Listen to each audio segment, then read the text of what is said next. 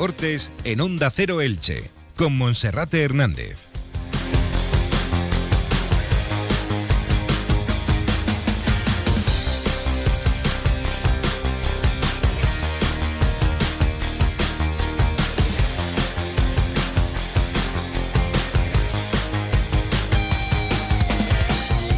¿Qué tal están? Un saludo, muy buenas tardes. Llegamos al 1 y 20 en la sintonía del 102.0 de la frecuencia modulada. Comenzamos con Radio Estadio Elche.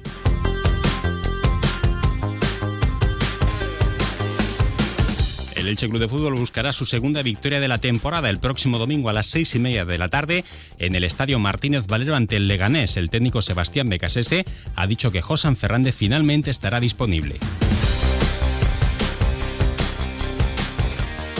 Por su parte, el Club Deportivo Eldense aprovechará estos dos próximos desplazamientos para mejorar el estado de su terreno de juego. El conjunto de Elda visita uno de los gallitos de la categoría en esta jornada, como es el Real Club Deportivo Español de Barcelona.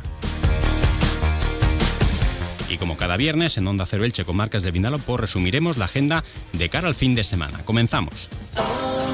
DV Jeans, moda hombre, arranca nueva temporada otoño-invierno. En DV Jeans encontrarás la mejor moda para el hombre de hoy. Casual, vaquero, urbano. Primeras marcas, Jack John, Guess, Levis, vaqueros, camisas, corbatas, trajes. DV Jeans, tus nuevas tiendas en moda hombre en Elche Parque Empresarial junto Hotel Portelche y en Antonio Machado. Recuerda, los domingos abrimos en Elche Parque Empresarial hasta mediodía. DV Jeans, del 13 al 17 de septiembre, día sin IVA.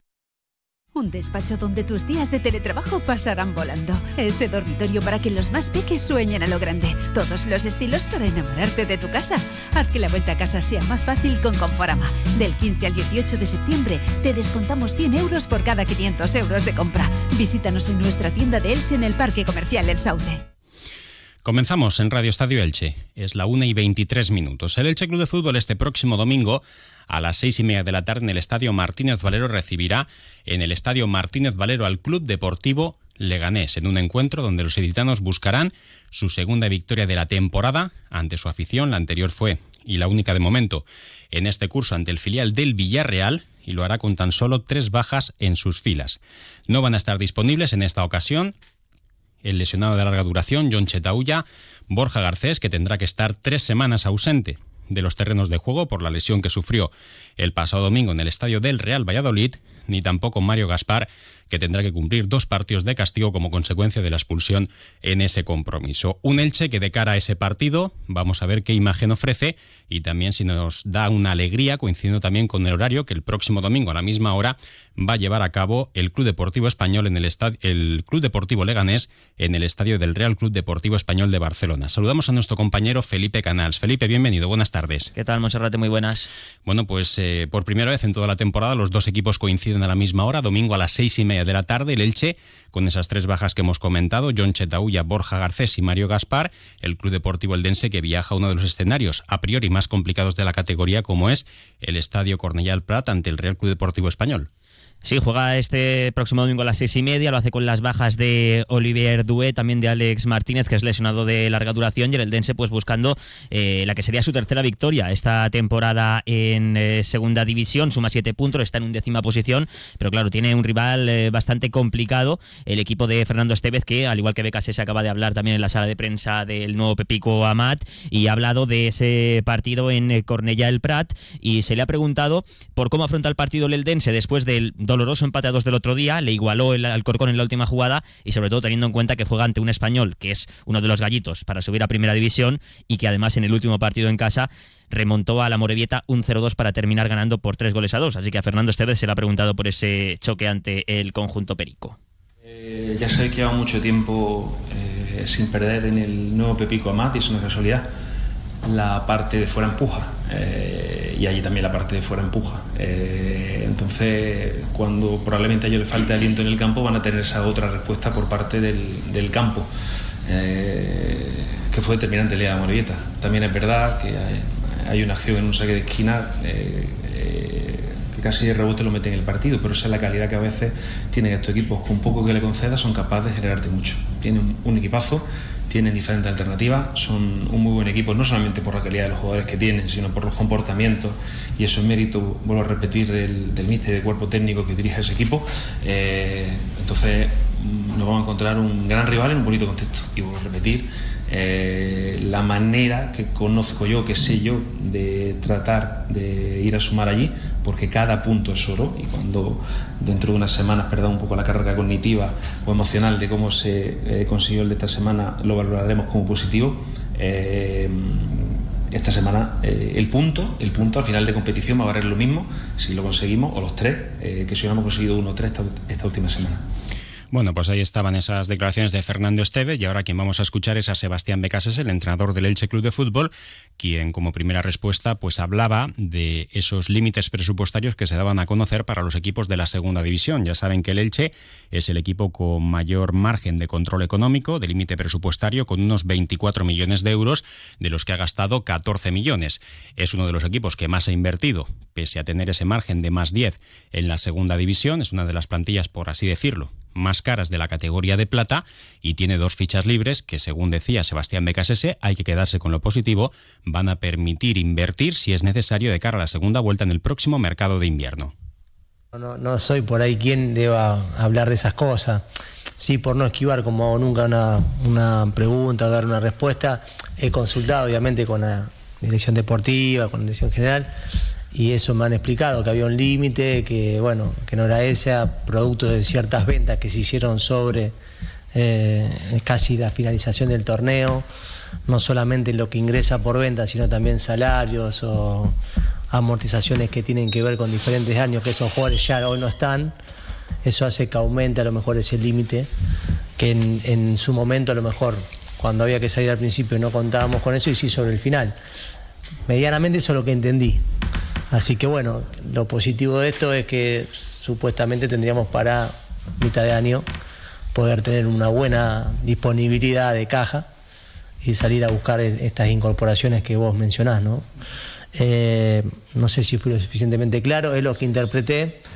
En relación a eso, también decirte eh, que a mí como entrenador me ocupa y me corresponde trabajar con los que están, darle toda la información, toda la contención, toda la exigencia.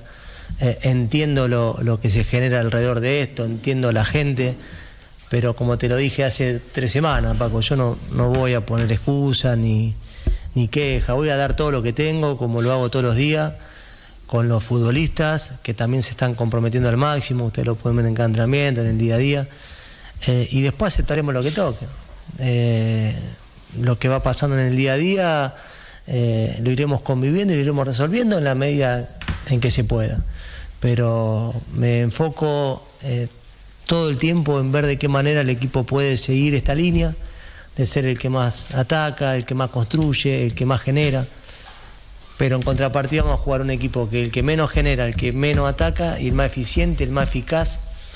Eh, y obviamente tiene siete puntos más que nosotros que nosotros quisiéramos tener esos puntos. Soy consciente de eso, pero sigo creyendo que esta es la manera para, llegar al resultado. Eh, y el fútbol también es eficacia, el fútbol también es contundencia. Bueno, debemos mejorar eso, que nos genera un poco y nos penaliza mucho, que generamos mucho y que concretamos poco. Pero confío en el grupo de futbolistas porque me lo muestran día a día. Bueno, pues era lo que decía Becasese y rápidamente para justificar cuál es esa situación con el control económico, el Elche tenía una previsión. Al principio era muy baja, pero luego a medida que se fueron justificando los ingresos y las partidas presupuestarias, manejaba un control límite para el presupuesto deportivo de 17 millones de euros, contando con Pere Milla y con Lucas Boyé, entraban todos los fichajes y los que seguían de la pasada temporada, pero al ser traspasados Pere Milla y Lucas Boyé, se ahorró una cantidad importante por ambos jugadores. En el caso de Pere Milla suponía en el control una carga de 1,6 millones, en el caso de Lucas Boyé porque también incluía amortización en torno a 3, por tanto, eso fue liberado de lo que el club tenía que pagar, de los 17, pues prácticamente unos tres y medio eh, quedaron fuera y además también se aumentó de 17 a 24 porque los traspasos de esos jugadores también supusieron más ingresos y de esta manera se hizo más grande el límite por arriba y también se hizo más grande el límite por abajo en cuanto a la inversión. De ahí que en un principio estuviese todo cuadrado en torno a 17, pero la salida de estos jugadores más la llegada de los tres últimos refuerzos, Carreira, Garcés y Sergio León, ha dejado la situación tal y como está ahora mismo, con dos fichas libres. Y hablando precisamente de los últimos fichajes, también pasado mañana a las y media de la tarde va a debutar como titular Sergio León en el once de salida y le definía el técnico Sebastián Becas ese como un delantero con potencia, que el otro día no fue titular porque buscaba el desgaste con Borja Garcés para dar minutos en la segunda mitad a Sergio León, aunque ahora todo hace indicar que será de la partida. al contrario, la, potencia, porque tanto Mourat como Sergio y Borja son jugadores que, que tienen una característica de que son jugadores que pueden ir muy bien al espacio. A nosotros nos gustan los delanteros esos que pueden ir al espacio. Eh, la, la decisión cuando llegó Borja y Sergio fue que juegue Mou. Después ingresó Sergio y no lo hizo Borja.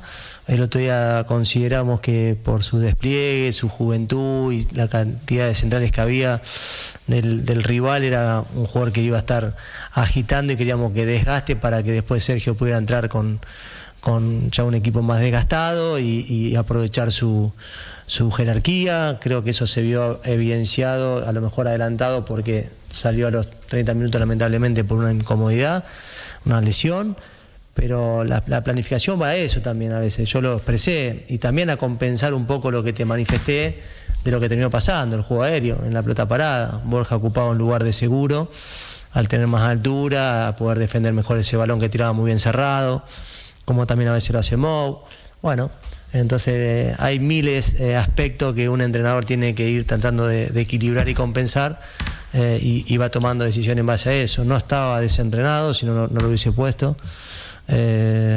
Y, obviamente no, no, no meritaba ninguna molestia. Y bueno, son cosas que no, uno no puede prevenir a veces. Hay que aceptar que, que es un juego y que como pasó esa situación, pasarán otras más y, y aunque no es lo que más nos seduce y nos gusta, hay que aceptarlo, ¿no? Bueno, pues el equipo titular del Elche, con Edgar Badía en la portería, como central derecho en este partido Alex Martín, Pedro Vigas en el centro de los tres y como lo central izquierdo Carlos Cler, por la banda izquierda como carrilero Tete Morente, por la derecha va a repetir Carreira porque Josan como mucho estará en la convocatoria, pero en principio no será titular, en la posición de seis como pivote Alex Febas, por delante como volantes tanto Fidel Chávez como Nico Castro y arriba en la delantera Nico Fernández y Sergio León. En principio, esos van a ser los 11 protagonistas del duelo de pasado mañana. Se espera una gran entrada por ser domingo a las seis y media de la tarde y el entrenador del Elche ha dicho que los jugadores lo están dando todo principalmente en casa, pero que esperan refrendar también ese buen juego en el Martínez Valero y esas ocasiones con goles y también con puntos. Una pausa y repasamos la agenda del fin de semana. La inmensidad del horizonte, la calidez de un refugio y la intimidad del hogar, la protección de un cerramiento o la apertura total a la vida. Por eso es tu rincón favorito y el de los que más te importan. Nuevas cortinas de cristal Saxon, lo que le faltaba a tu mundo para ser perfecto. Saxon, tu mundo, nuestro universo. Y vamos con los encuentros y los horarios más importantes en categoría nacional para los equipos de la comarca. Segunda jornada en tercera federación para el Chilicitano y Torrellano. El filial franjiverde juega mañana, sábado, desde las cuatro y media de la tarde en el Diego Quiles contra el Yo Español de San Vicente, mientras que el equipo de Carlos de las Cuevas juega a domicilio domingo a las 6 de la tarde en el campo del Burriana. Y en la Liga Comunidad, que es la antigua regional preferente, el filial del Eldense recibe al Santa Pola mañana a las 4 en el Fernando Tomás, mientras que el Calpe será el adversario del Crevillente Deportivo el domingo a las 6 de la tarde. En División de Honor Juvenil, Kelme Levante, mañana a las 5 y media de la tarde en el Enrique Cervera y Cartagena Elche, el domingo a las 12 del mediodía. En Liga Nacional, Aldaya Elche Juvenil B, mañana a las 5 y cuarto de la tarde. El Intango jugará mañana a las 7 en el campo 5 de la Ciudad Deportiva frente al Torrent. Y en segunda femenina, el Elche juega su segunda jornada ante el Real Unión de Tenerife el domingo a las 11 y media en el Diego Quiles. En balonmano, en la Liga Guerreras Iberdrola, balonmano femenino, duelo por lo alto entre el Rocasa de Gran Canaria y el Club Balonmano Elche, mañana a las 7 y media en horario peninsular, mientras que el Elda Prestigio se enfrentará a domicilio al Lobas Global Atac de Oviedo eh, mañana a las 5 de la tarde en primera estatal masculina. El equipo ilicitano del Club Balonmano Elche se medirá al Club Balonmano Cantera Sur mañana a las 7 en el Isabel Fernández. Y partidos amistosos de pretemporada para el Boli Villena Petrer, que va a jugar en Superliga, contra el Club Voleibol Teruel mañana sábado a las 12 del mediodía en el pabellón Gedeón e Isaías Guardiola de Petrer. Y en baloncesto, esta noche el CB y Elche juega a domicilio ante el Club Baloncesto Almansa. Será a las 10 menos cuarto de la noche en tierras manchegas. Y también recordar que este próximo domingo, con salida y meta en el Paseo de la Estación, tendrá lugar la segunda marcha Demolition Bike Elche con la presencia de 500 participantes y ya con la luz verde por parte de Medio Ambiente. Seguro que será todo un espectáculo. Felipe, muchas gracias. Gracias, buen fin de. Y ahora información local y comarcal con David Alberola. Un saludo.